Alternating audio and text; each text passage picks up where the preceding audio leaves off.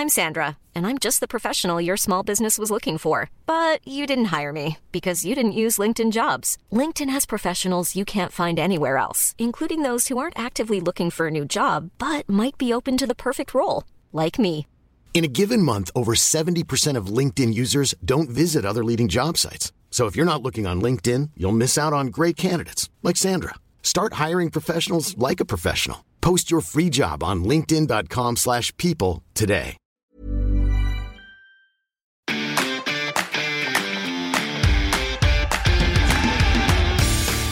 Geispod, der FC-Podcast des Geistblog Köln. Um es mit den Worten von Michael Trippel auszudrücken, dieses Jahr ist der Fußballgott auf unserer Seite. Zumindest war das noch sein Glaube vor dem Anstoß gegen den ersten FC Heidenheim. Sonja, willkommen zurück zu einer neuen Folge des Geistpod. Hat Michael Trippel da ein bisschen verfrüht den Fußballgott versucht, auf die FC-Seite zu ziehen? Wenn er es versucht hat, hat es auf jeden Fall nicht funktioniert, würde ich sagen, weil spätestens seit Sonntag wissen wir, der Fußballgott ist überall, nur nicht in Köln. Wirklich überall. Nur nicht beim FC. Und nicht bei Luca Waldschmidt und nicht bei Davy Seck. Können wir noch mal ganz kurz rekapitulieren, was in den letzten Tagen passiert ist? Wir sind hoffnungsvoll in das Spiel äh, gegen den 1. FC Heidenheim gegangen, sogar noch mit dem Support von über 1000 FC-Fans am Freitag beim Training, was ja echter Wahnsinn war. Und dann Spiel, dann Verletzung 1, dann Verletzung 2. Und ich weiß nicht, wie dir es am Sonntag ging, aber mich hat es irgendwie kurzfristig an den Punkt kurz vor Weihnachten zurückgeführt. Ja, wir haben uns ja ein bisschen ausgetauscht am Sonntag und ich habe schon gemerkt, dass du nicht ganz so gute Laune hast. Bei mir hat es sich eher in Galgenhumor gestürzt und ich glaube, alle, die die letzten 120 Folgen Geistbot äh, gehört haben, wissen, dass das so meine Coping-Strategie ist mit Dingen, die nicht ganz so gut laufen, dass man da vielleicht ein bisschen Sarkasmus walten lässt. Aber es ist natürlich extrem bitter. Du fängst an, also Timo Schulz fängt an und Marc Uth verletzt sich letzte Woche Samstag. Kannst du sagen, kommt jetzt nicht super überraschend mit der Verletzungshistorie, die er hat. Und dann hast du dieses Abschlusstraining mit den 1000 Fans, mit den Ultras, mit der Pyro, mit der Stimmung. Und dann bricht sich bei dem Training Luca Waldschmidt das Wadenbein, was da aber noch gar nicht bekannt war, sondern du hast gedacht, okay, Timo Schulz hat ja auch noch so ein bisschen flapsig gesagt, ja, das wird schon, der soll sich nicht so anstellen. Hm, ist schnell gealtert, dieser Satz.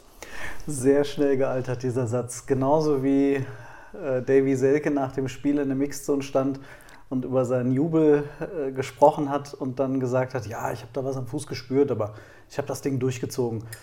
Die Konsequenz war Sonntag ungefähr eine Dreiviertelstunde, nachdem der FC Waldschmidt äh, vermeldet hatte, kam dann noch die zweite Vermeldung und ich dachte, das ist jetzt irgendwie ein Scherz. Aber nee, Davy Selke fällt auch aus. Da ist dem FC sogar nur noch äh, gefühlt einen Satz zu eingefallen in der Pressemitteilung. Äh, das war's. Ich glaube, die waren auch schockiert. Ich habe das so ein bisschen verspätet mitbekommen, weil ich tatsächlich mein Handy gestern auf diesem Nicht-Stören-Modus hatte, den kompletten Tag über. Und habe dann irgendwann wieder drauf geguckt und hatte so 17 WhatsApp-Nachrichten und alle gingen irgendwie dann um Davy Selke und ich dachte, verdammt, jetzt wird's dünn. Da hattest du was verpasst für kurze Zeit mal. Ja, ich, ja. Mhm. Ja, irgendwie war das Sinnbild, also dieser Sonntag mit den beiden Verletzungen war wieder Sinnbild äh, für den FC in dieser Saison. Man will ja einfach, man will ja hoffen. Es ist ja nicht so, dass wir hier sitzen und nicht hoffen wollen. Es ist ja nichts lieber, als dass wir irgendwie Licht am Ende des Tunnels sehen. Und ich hatte nach dem Spiel gegen Heidenheim das Gefühl, es ist nicht negativ. Ähm, ja, das 1-1 war nicht das, was man sich erhofft hatte, aber ich hatte so ein paar gute Dinge irgendwie bei dem Spiel gesehen und dachte, das kann funktionieren. Gerade so mit Blick auf lange Sicht, 17 Spiele, du hast noch was vor dir und im Tabellenkeller hatte sich ja nichts getan. Also ab Tabellenplatz 12, glaube ich, mit Augsburg hatte keine Mannschaft unten gewonnen ähm, und insofern war das alles, alles beim Alten geblieben. Ja, das stimmt. Und äh, mir geht es ähnlich wie dir. Ich will hoffen, ich will mir sagen, es sind noch 17 Spiele, der FC hat noch alle Chancen der Welt, aber dann kommt irgendwie immer wieder der nächste Rückschlag und der nächste Rückschlag. Und man sitzt da und denkt, okay, ja gut, jetzt kann es ja auch nicht mehr schlimmer kommen. Jetzt spielen wir einfach und gucken, dass wir das Ding noch irgendwie retten. Und dann kommt doch wieder der nächste Rückschlag und man fragt sich eigentlich nur noch, wie soll das jetzt noch funktionieren? Ja, es fehlt eigentlich nur noch, dass äh, Florian Kainz sich auch irgendwie noch verletzt hat, der ja auch mit muskulären Problemen rausgegangen ist. Das ist wirklich jetzt noch das Einzige, was fehlt. Wobei einen obendrauf könnte man schon noch setzen, wenn Marvin Schwäbe äh, sich jetzt irgendwie die Hand bricht oder sowas. Ja, also Aber Marvin Schwäbe, Jeff Chabot, Erik Martel, denen sollte jetzt bitte nichts passieren.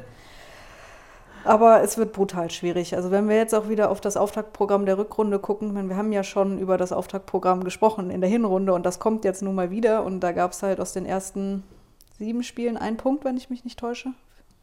Dann kam Gladbach mit Ja. dem Sieg. Ja, Ja gut, aber sprechen wir doch kurz über Heidenheim. sehr gerne. Wir haben das aus zwei unterschiedlichsten Positionen, muss man ja sagen, äh, betrachtet. Ich habe oben auf der Medientribüne gesessen, im Westen. Ich habe unten auf der Südtribüne gestanden. Und hast du viel, also hast du einen guten Blick gehabt, hast du viel mitbekommen? Ähm, ich stand hinter zwei Kindern, die auf der Stange vor mir gesessen haben. Deswegen äh, war hin und wieder meine Sicht verdeckt. Aber grundsätzlich hatte ich einen guten Blick aufs Spiel und äh, habe schon beim Aufwärmen der Mannschaft, bei den Torschüssen, die sie immer vor dem oder beim Aufwärmen machen, gesehen, okay, Florian Kainz wird irgendwie nicht klassisch auf dem Flügel spielen, wie wir es erwartet haben, weil Florian Kainz die Bälle abgelegt hat und nicht die Flanken geschlagen hat. Und da war schon so, okay, der spielt jetzt nicht wirklich doch schon wieder als Zehner. Aber dann war die Position ja ein bisschen anders. Der Freigeist, Der Freigeist, wie Florian Timo Kainz. Schulz gesagt Ja. hat. Ähm, ich hatte sogar das Gefühl, dass es zwei Freigeister gab an dem Tag, nämlich Jan Thielmann. Mhm. Ich hatte auch das Gefühl, dass, dass Jan Uwe überall zu finden war. Ähm, genauso wie Florian Kainz. Ich fand beide richtig gut an dem Tag. Ich hatte das Gefühl, dass es beiden gut tat, so wie der FC gespielt hat. Ich glaube, bei Jan Thielmann scheiden sich ein bisschen die Geister oder haben sich am Samstag die Geister geschieden. Da habe ich auch bei einigen Kollegen andere Noten gelesen als beim Geistblock. Also ja, ich fand ihn eigentlich auch okay. Er, hat, er ist einfach das, ich glaube, Steffen Baumgart hat das auch mal gesagt, der Musterschüler. Er, er rennt, er kämpft und für mich ist er in ein paar Jahren auf jeden Fall der nächste Kapitän des 1. FC Köln, wenn er denn beim FC bleibt. Auf jeden Fall.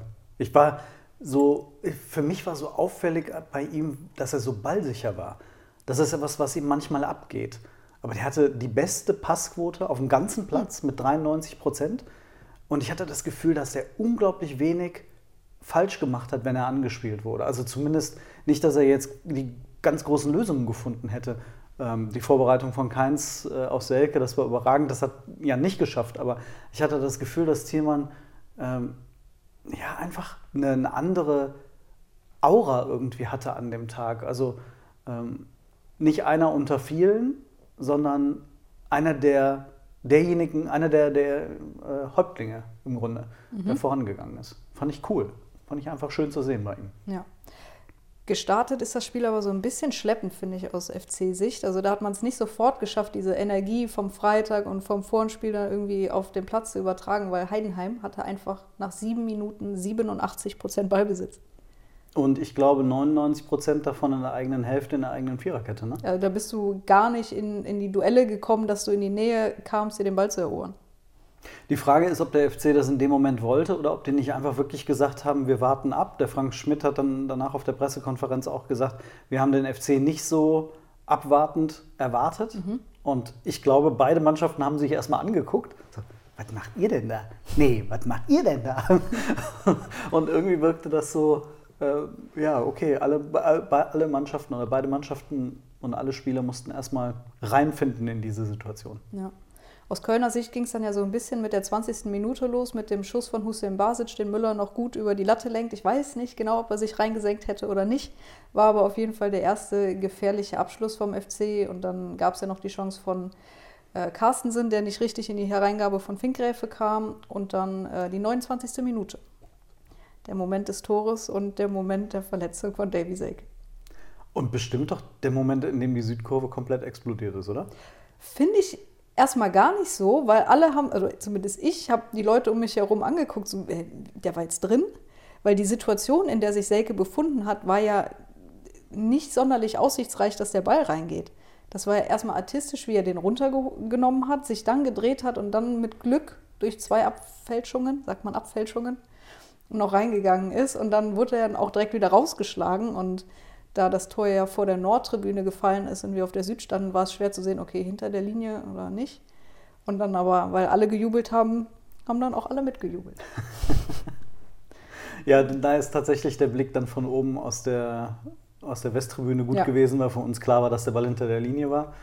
Ähm, und es war schon eine, eine, komische Situation von der Bewegung her von Selke, die war eigentlich gut, aber dahinter stand, ich glaube, Thielmann sogar noch, bei dem man sich dachte, oh, leg ihn jetzt auf den Thielmann ab und dann kann der Thielmann den reinknallen. ich glaube, es war Carstensen. Oder Carstensen ja. und ähm, dann ja, war es dann äh, Selke selbst, der, äh, ja, der ihn versenkt hat und dann sich in irgendeiner Form auf den nächsten Metern verletzt haben muss. Ja, schwer zu sagen, ob er sich beim Torabschluss verletzt hat. Er hat er gesagt, er hat es beim Tor gemerkt. Es nach dem Tor gemerkt. Okay. Ähm, ich mehr ist er da. Ich habe mir das Detail Tor dann auch noch ein, zwei Mal angeguckt und wie er zum Jubeln abgedreht ist. Es ist nicht ganz auszuschließen, dass er da vielleicht blöd umgeknickt ist beim Jubeln. Ja. Aber wir wissen ja auch nicht, was er für eine Verletzung hat. Das hat der 1. FC Köln ja nicht kommuniziert, nur dass es sich um eine Fußverletzung handelt, mit der er mehrere Wochen ausfallen wird. Der war irgendwie ein bisschen komisch. Bei Marc Uth haben sie dann gesagt, dass es im Knie äh, der Bänderapparat war, der in Mitleidenschaft gezogen wurde, glaube ich. Ich meine, sie hätten auch da nur eine Knieverletzung kommuniziert. Haben sie dann nur Knie? Mhm. Mhm. Weil das hat ja jeder gesehen auch, ja, dass stimmt. es das Knie war. Ja, dann das angebrochene Wadenbein von äh, Luca Waldschmidt, da sind sie dann äh, ins Detail gegangen. Stimmt, ja. Bei Davy Selke war es ja aber wirklich dann nur anderthalb Sätze und dass er mehrere Wochen raus ist. Ja, auf jeden Fall, das war das 1-0. Mhm. Dann, wenn man so weiter durchgeht, ist danach der FC wieder ein bisschen passiver geworden, obwohl sie eigentlich, wie du sehr sagtest, in den Minuten vorher eher Zugriff hatten und dann hat er einmal Schwäbe retten müssen. Total, 36. Minute Schwäbe gegen Teuerkauf. Sensationelle Parade. Natürlich von Teuerkauf auch nicht sonderlich platziert abgeschlossen, aber der Reflex war natürlich ähm, eine Sensation, da aus elf Metern dann den Arm noch hochzureißen. Zumal mhm. Chabot ihm direkt vor der Nase gestanden hat. Ja. Das hat man dann irgendwie auch erst an den Wiederholungen gesehen. Ja. Was für eine unfassbare Parade das war. Es wäre normalerweise, stehst du da als Torhüter, du siehst fast nichts, aber hat den rechten Arm da irgendwie noch rausbekommen. Ja, aber das war auch die einzige Chance von Heidenheim im ersten Durchgang dann noch. Ja, so kann man eigentlich sagen. Genau, und dann geht die zweite Halbzeit los und man denkt sich, jetzt muss dieser erste Fußballclub Köln, er muss, er muss, er muss 2 zu 0 führen. Ja, da gebe ich zu, da war ich gerade Bier holen. Aber ich habe mir die Szene natürlich hinterher angeguckt. Ähm, und man darf zumindest erwarten, dass, er, dass der Lindenmeiner den etwas platzierter vielleicht aufs lange Eck spielt. Ich finde es halt, ich weiß nicht, wie häufig wir jetzt schon darüber gesprochen haben, über die, die fehlende Effizienz von Lindenmeiner.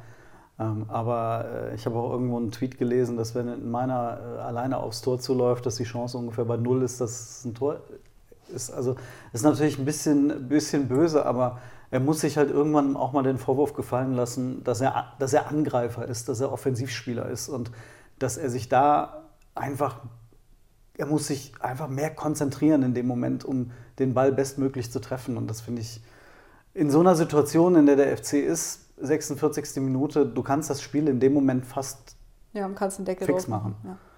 Ähm, ach, Als ich ärgerlich. mir nochmal angeguckt habe, habe ich zwar verstanden aufgrund der Schnelligkeit von meiner, dass Keins den Ball links rausgespielt hat. Aufgrund der Kaltschnäuzigkeit von Selke hätte er ihn vielleicht auch rechts rausspielen können und wir wissen es nicht. Es ist auch müßig, darüber zu diskutieren, was dann passiert wäre. Aber letztlich ähm, muss der FC dann froh sein, dass er ja, noch 1-1 gespielt hat, weil das Tor ist dann gefallen in der 55. nachdem Kleindienst zwei Minuten zuvor schon eine Riesenchance hatte. Also Vorgelegt. Eine, eine Riesenchance. Vorgelegt von? Rasmus Carstensen. Genau. Mhm. Ja, dann die Ecke. Ähm, Beck, der war zur Pause erst eingewechselt worden aus, weiß nicht, 16 Metern. Hat den dann. Ja, 15, 16 Metern Dropkick.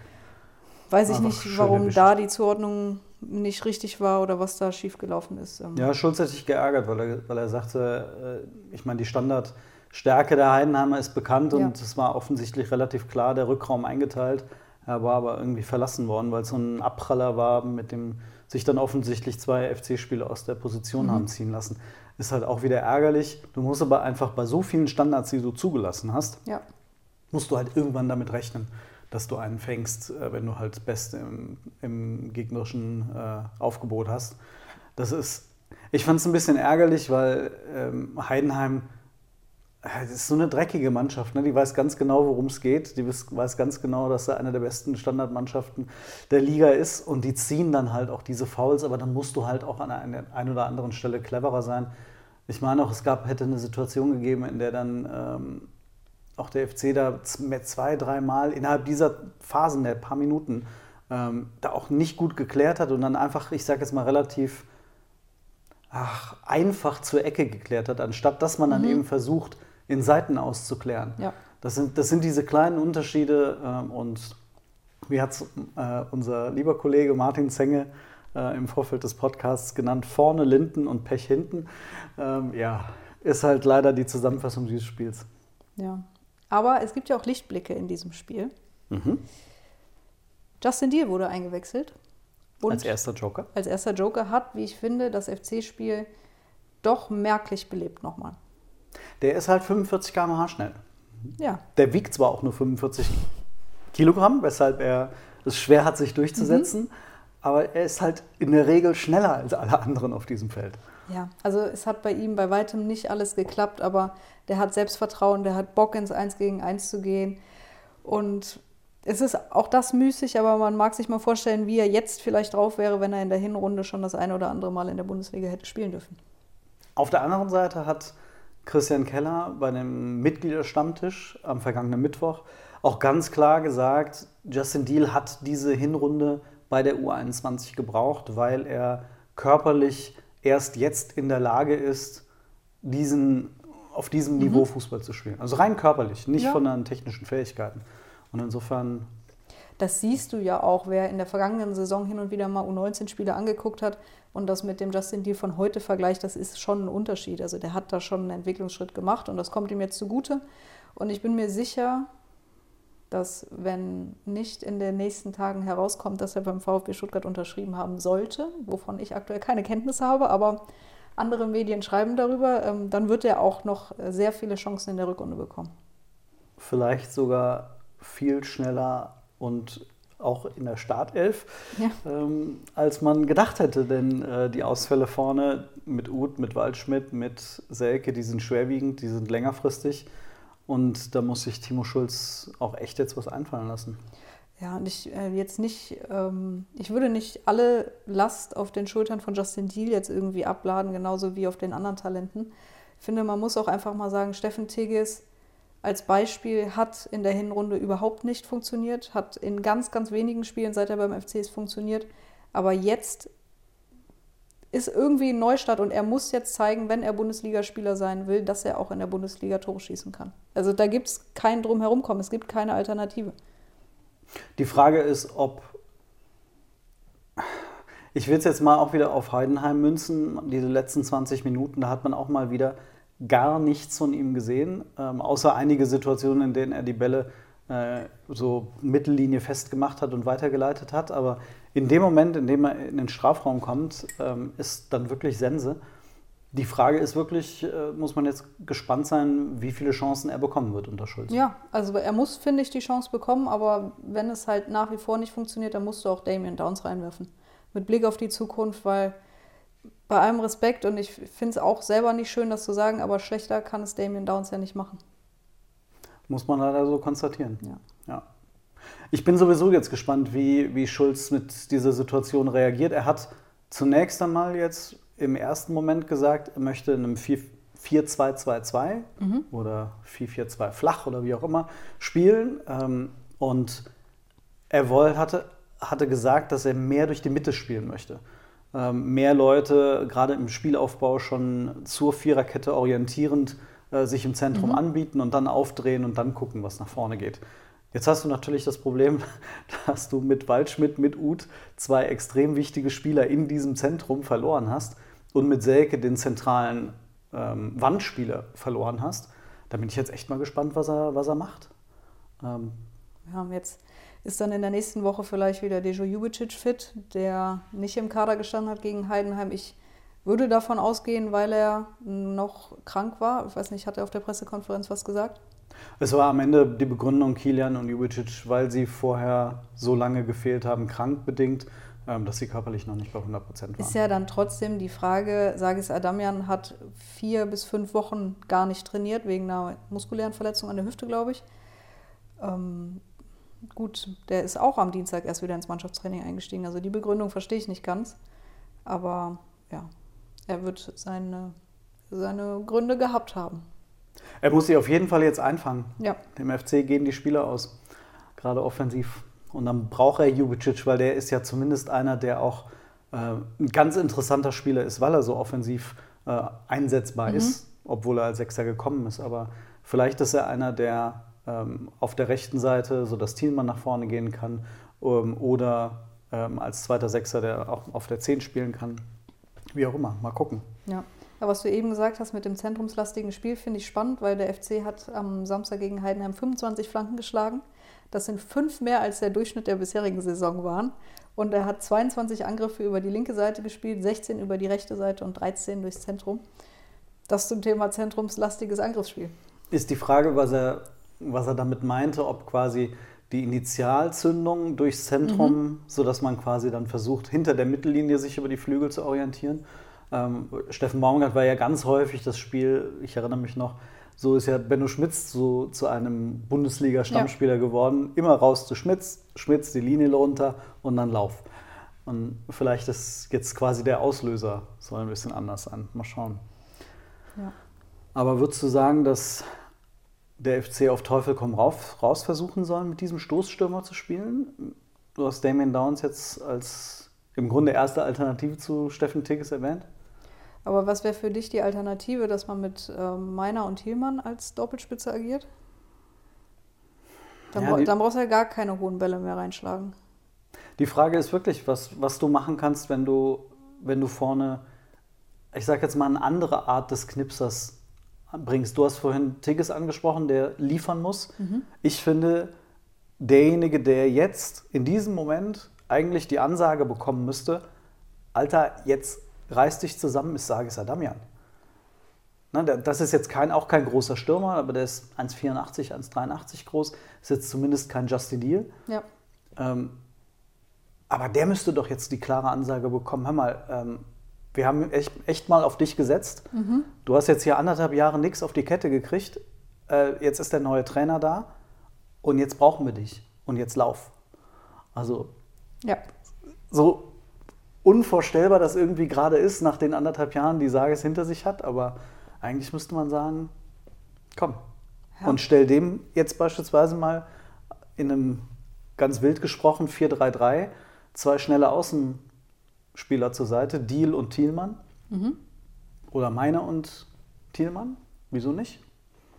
Ja. Ganz wild, ganz wild. Ganz wild, aber du musst halt fast die halbe Mannschaft aus dem Formtief kriegen. Mit Keins hast du es jetzt zumindest gegen Heidenheim geschafft. Der hat, finde ich, das beste Spiel der Saison gemacht. Sein persönlich bestes Spiel. Aber du musst ja auch einen Jubicic jetzt, wenn er wieder fit ist, in die Spur bekommen. Das ist einer der Schlüsselspieler und wenn der nicht funktioniert, funktioniert relativ viel beim FC nicht. Ja, ich glaube, diesen Fokus auf die kriselnden, ähm, eigentlich Leistungsträger, das ist jetzt das, was irgendwie hin, was Schulz jetzt hinbekommen muss in sehr kurzer Zeit. Ja, ich finde, die Mannschaft sollte vielleicht einfach diesen Spirit an den Tag legen. Ähm, wir haben nichts mehr zu verlieren, wobei das natürlich nicht stimmt. Du bist mittendrin im Abstiegskampf, du kannst noch alles erreichen, aber niemand rechnet mehr mit dir. Also in ganz Deutschland steht der 1. FC Köln noch als Absteiger fest. Und den müsstest du jetzt eigentlich, äh, ich will jetzt nicht die Worte wiederholen, die äh, Stefan Schell am Freitag äh, in, in, Ausführlichkeit benutzt hat, ja. aber der FC muss jetzt allen den ähm, Mittelfinger zeigen, mhm. mit Verlaub, ja. und sagen, nee, äh, ihr mag, mögt uns alle abschreiben, aber äh, der 1. FC Köln kann es besser. Ja, und es wäre schön, wenn sie das am Samstag ähm, gegen Dortmund zeigen, auch mit wieder sehr geschwächter Mannschaft dann. Und Aktuell fehlt mir auch ein bisschen der Glaube, aber der kann ja noch kommen.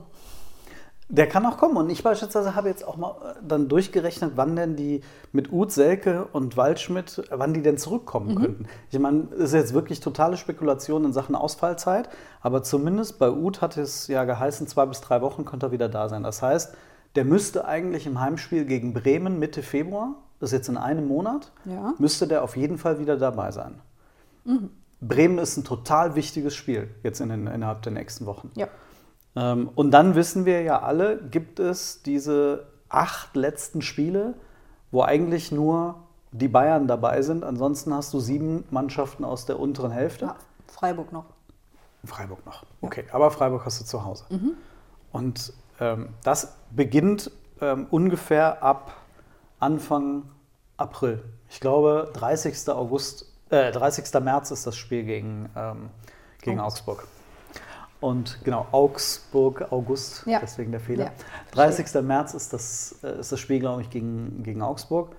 Und das sind jetzt noch zweieinhalb Monate. Vielleicht sind Waldschmidt und Selke dann wieder da und können zumindest, wenn du bis dahin dich halbwegs hältst, hinten raus nochmal eingreifen. Ich wollte gerade sagen, wenn du bis dahin da immer noch mit elf Punkten rumgurkst, dann wird es vielleicht schwierig. Das würde dann nicht mehr reichen. Das würde dann nicht mehr reichen. Aber ja, meine Hoffnung ist auch noch nicht vollständig gestorben. Aber ich bin mittlerweile so ein bisschen resigniert. Ich, ich werde mir das noch angucken und muss ich ja. Ich freue mich auch, aber ich versuche nicht mehr so ins äh, tiefe Tal der Tränen abzustürzen, wie das vielleicht im übertragenen Sinne Ende Dezember der Fall war, sondern ich nehme es jetzt, wie es kommt und wenn es gut wird, wird es gut und wenn nicht, dann gucken wir mal, was nächstes Jahr funktioniert. Ich irgendwie, ich, ich, will, ich will das nicht wahrhaben. Ich merke, dass gestern war ich wirklich am Sonntag, als die beiden Verletzungen kamen, war ich wirklich am Boden. Ähm, Und ich merke irgendwie heute, ich kann das nicht akzeptieren. Ich will das nicht akzeptieren. So, also wenn es ein Motto gab, jetzt erst recht, wenn es einen Ja. Zeitpunkt für dieses Motto gab, dann ist es dieser Tag, diese Woche und vielleicht auch verdammt nochmal zu Hause gegen Dortmund. Ähm, die sollen Jaden Sancho bringen, sollen mit Füllkrug, mit der ganzen Klamotte sollen sie Wir ankommen. bringen Farida Alidu. Und dann von mir aus macht Farida Alidu gegen Dortmund einen Doppelpack. Es, es muss doch möglich sein, dass diese Spieler, Christian Keller hat etwas in diesen Spielern gesehen. Und es gilt jetzt, an, es gilt jetzt äh, für Timo Schulz, aber auch für Christian Keller, in den Gesprächen mit diesen Spielern das am Ende jetzt rauszukitzeln und zu sagen, hey, hört mal Leute, wir haben euch nicht geholt ähm, als möglicher, mögliche, möglichen Kader für die zweite Liga, sondern um mit euch was in der Bundesliga zu erreichen. Und es wurde jetzt in den letzten Wochen auch ein paar Mal gesagt, es ist immer noch Januar, es ist jetzt Rückrundenbeginn, es ist noch nichts passiert, der rettende, das rettende Ufer ist drei Punkte weg. Ja, es brechen Spieler weg, aber okay, gut. Ja, und niemand, Dafür hat man einen großen Kader. niemand dieser Spieler will ja in der nächsten Saison zweite Liga spielen und viele davon werden sie aber müssen, wenn sie absteigen. Da gibt es keinen drum kommen, weil viele haben keine Ausstiegsklausel. Viele haben einen Zweitligavertrag, wie wir jetzt gelernt haben. Von daher ähm, sind sie ihres Glückes selbst ein bisschen Schmied. Ein Zitat möchte ich ganz gerne noch äh, mit dir besprechen, und zwar Ja. von Lukas Podolski. Der hat sich das Spiel ja auch vor Ort angeguckt und hat dann gesagt, Zitat, wenn man wie in der zweiten Halbzeit ein bisschen leblos spielt, mutlos, wenn nicht mal gepresst wird und kein Feuer entfacht wird, dann muss man sich nicht wundern, wenn man nur mit einem Punkt nach Hause geht. Würdest du das unterschreiben? Gerade ja, weil die Südkurve ja ein Ort ist, an dem dieses Feuer entfacht werden kann. Hattest du dieses? Ich würde das auf Manko? keinen Fall unterstreichen, weil der FC hat im zweiten Durchgang gepresst. Die hatten einen PPDA-Wert von 6,8. Das ist äh, ein überragender Wert, auch gerade für den FC in der bisherigen Saison. Und äh, wie war es? Leblos, mutlos? Leblos, mutlos und kein Feuer erfacht. Ich glaube, so in den letzten Minuten hatten sie vielleicht schon Angst, dass sie als kompletter Verlierer dann vom Feld gehen. Und vielleicht haben sie sich dann gedacht, gut, dann nehmen wir den Punkt. Ein Punkt ist ein Punkt. Ähm, wobei ganz, ganz klar war, dass Heidenheim nichts anderes wollte als diesen Punkt. Für die war das super. Äh, aber ich, nee, mit den Worten von Poldi gehe ich diesmal nicht mit. Ich würde auch sagen, dass der Punkt, wie du sagtest, tatsächlich auch wichtig war für den FC. Wenn sie verloren hätten, würden wir heute anders hier sitzen. Ja. Also es mag in Anführungsstrichen nur ein 1-1 gewesen sein, aber Gegen Heidenheim. gegen Heidenheim. Aber Heidenheim hat verdammt nochmal jetzt 21 Punkte. ja. Da träumt der FC von. Hoffentlich nicht mal allzu lange. Ein bisschen auf jeden Fall noch. Ein bisschen noch. Aber ähm, ja, ich würde auch sagen, Poldi ähm, würde ich auch nicht mitgehen. Das am Anfang, gerade so, ähm, wir hatten über die ersten zehn Minuten gesprochen mit Heidenheim, was, 83 Prozent Ballbesitz? 87. 87. Ja. Ähm, dass da abgewartet wurde, aber ich hatte das Gefühl, zwischenzeitlich hatte der FC eine richtig gute Spielidee. Ja. Und auch Anfang der zweiten Halbzeit, ich weiß nicht, was dann passiert ist. Warum der FC nach den ersten fünf, sechs, sieben guten Minuten plötzlich dann ein bisschen ins Hintertreffen geraten ist. Aber ich fand, es hat über weite Strecken eigentlich ganz gut ausgesehen und ich hatte auch das Gefühl, gerade so Mitte, Ende erste Halbzeit, äh, wenn man jetzt mal die Torwartkauf-Chance da rauslässt, selten hat der FC eine Mannschaft derart gut bespielen können. Überzahl schaffen auf den einzelnen Positionen. Also ich fand das, fand das gut. Insofern Hoffnung, auch für die nächsten Wochen. Das zarte Pflänzchen Hoffnung. Es muss immer wieder von neuem wachsen. Ja, beim FC in dieser Saison definitiv. Ja, aber irgendwann wird es wachsen, Sonja. Nee? Okay. Ja, doch, ich glaub dir. Okay, Doch, ich glaub dir. okay. Wir gut. machen das. Der FC macht das. Okay. Ja, Dortmund Dortmund. am Wochenende. Ja, ich. oh. Egal welchen Tipp ich aussprechen würde, äh, möchte, ist dann immer so, ja, aber wer soll denn die Tore? Ja, aber nee. Deswegen sage ich 1-0 FC. 1-0 FC, okay. Ich sag 2-1 FC. Ja. Denn irgendwie, sie murmeln sich ja dann doch halt leider immer wieder einen rein. Ja, mein allererster Gedanke war 3-2 FC und dann dachte ich drei Tore, oh mein Gott. Nee, Okay. deswegen 1-0. Dann sage ich 2-1, weil das Gegentor kriegen sie dann wahrscheinlich gegen Dortmund doch. Die können ja doch ein bisschen Fußball spielen. Und, ähm, aber dann äh, macht ja vielleicht Farida Alidou und Sage Sadamian machen die ein Tor. Ja, oder Justin Deal. Das stell dir das mal vor. Und dann geben sie die Vertragsverlängerung bekannt. Und dann sitzen wir nächste Woche ganz anders hier. Dann sitzen wir Dann an. kannst du mal, mal sicher sein. Und es wäre nicht das erste Mal, dass der FC gegen Dortmund die Wende schafft. Das stimmt. Insofern setzen wir darauf und freuen uns auf nächste Woche. Eine Woche hoffen. Eine Woche hoffen. Euch eine ganze schöne Woche voller Hoffnung und uns hoffentlich dann nächste Woche wieder einen schönen Geistbot. Bis dahin.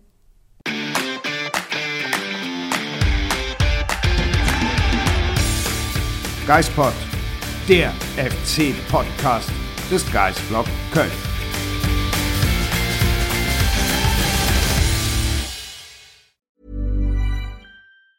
Planning for your next trip? Elevate your travel style with Quince. Quince has all the jet setting essentials you'll want for your next getaway, like European linen, premium luggage options, buttery soft Italian leather bags, and so much more. And it's all priced at 50 to 80% less than similar brands. Plus, Quince only works with factories that use safe and ethical manufacturing practices. Pack your bags with high-quality essentials you'll be wearing for vacations to come with Quince. Go to quince.com slash trip for free shipping and 365-day returns.